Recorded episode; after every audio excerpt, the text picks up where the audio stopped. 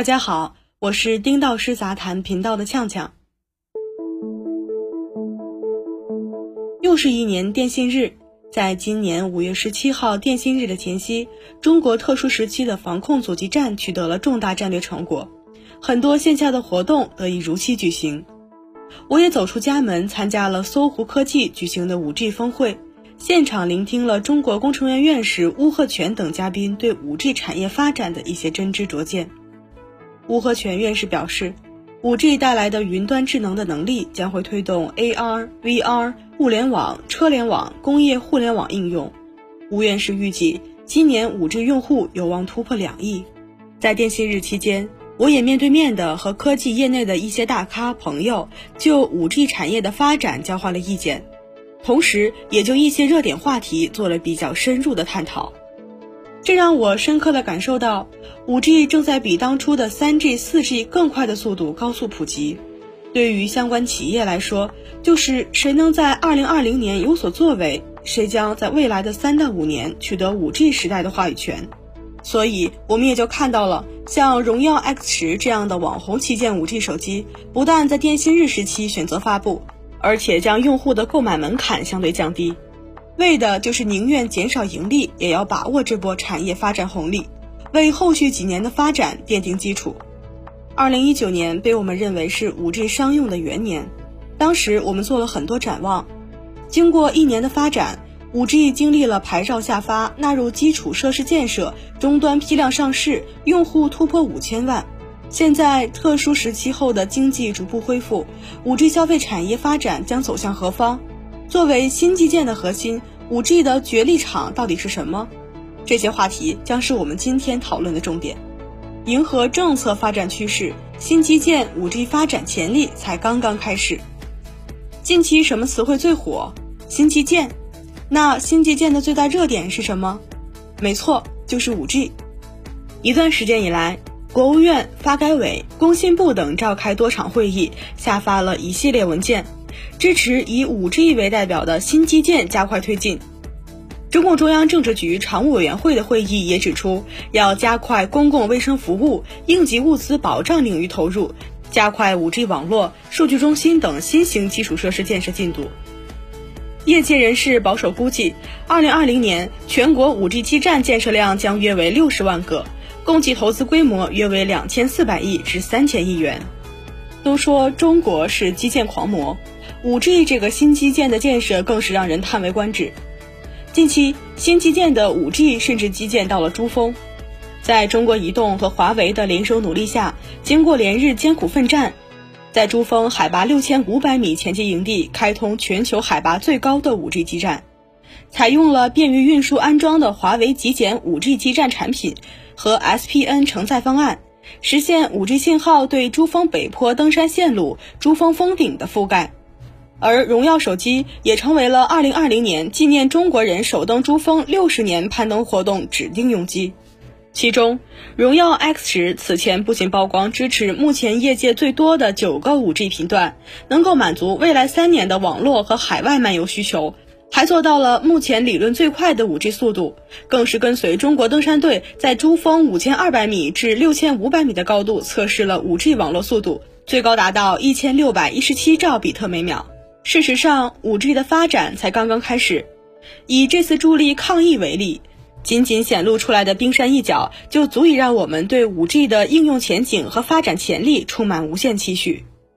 比如，在 5G 加远程医疗方面，一些平台推出了基于 5G 网络的新型冠状病毒感染肺炎在线免费诊疗平台，还有机构基于 5G 云端协同，为武汉提供 CT 及 X 光片的协作方案，提高危急重症患者的医疗救治能力。也有企业研发了 5G 云端智能机器人，承担远程看护、测量体温、消毒、清洁和送药等工作。5G 加红外信息化测温被应用于多个城市交通枢纽的旅客体温监测。在这次电信日期间，各方就 5G 在车联网、工业互联网、医疗、教育、办公等重点领域的做出了很多探讨。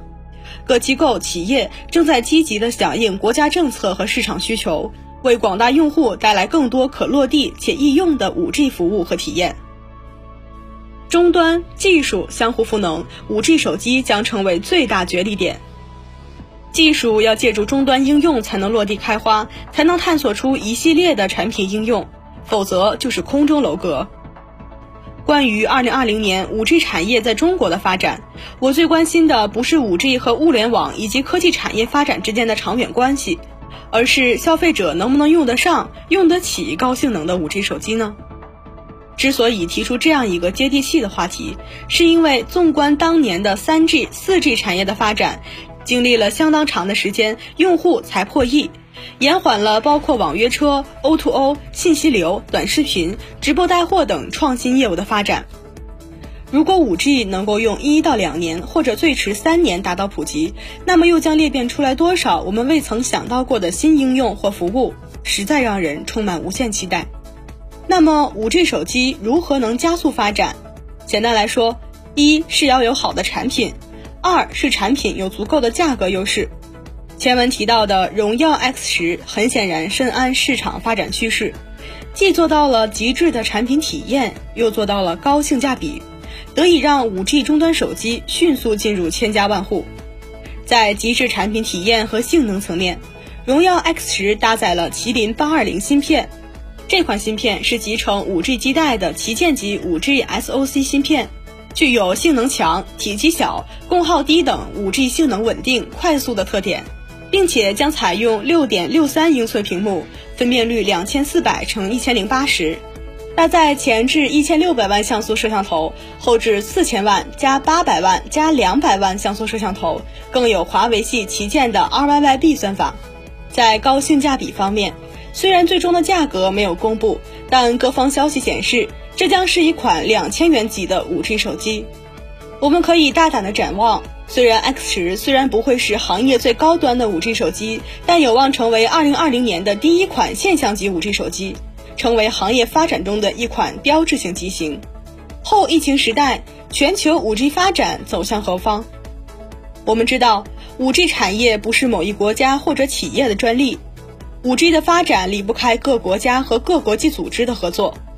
但因为疫情的阻断，很多合作往来出现了停摆，也影响了技术研发和生产制造。在后疫情时代，五 G 的发展走向何方？有哪些危和机？在我看来，有这么几个发展特征和态势：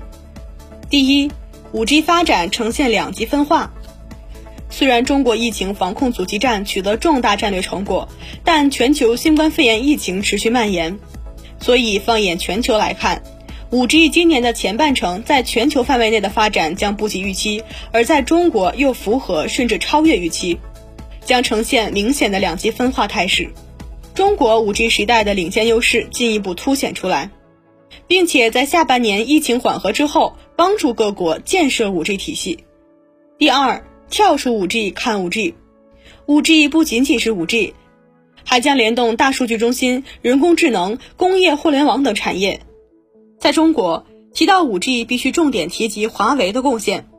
华为将依托其五 G 技术研发的积累和一批可广泛应用的产品和服务，构建五 G 加云加 AI 三类方案，让更多产业破圈，拥抱五 G 时代，共同探索全新的产业价值。第三。五 G 应用将由畅想变为现实。基于五 G 的三大特征，未来将在超高清视频、云游戏、AR、VR、无人驾驶、智能家居等消费领域应用加快落地应用。今年疫情的出现，在倡导无接触理念的开展复课、复工、复产的当下，五 G 是最关键的核心技术。这对 5G 的加速落地应用反而是一个契机，倒逼了包括 5G 远程医疗、在线教育网课、远程会议协作、高清媒体报道、电商直播带货等等在内的应用落地发展。以上就是本期的所有内容。本文作者丁道师，欢迎订阅我们的频道，我们下期再见。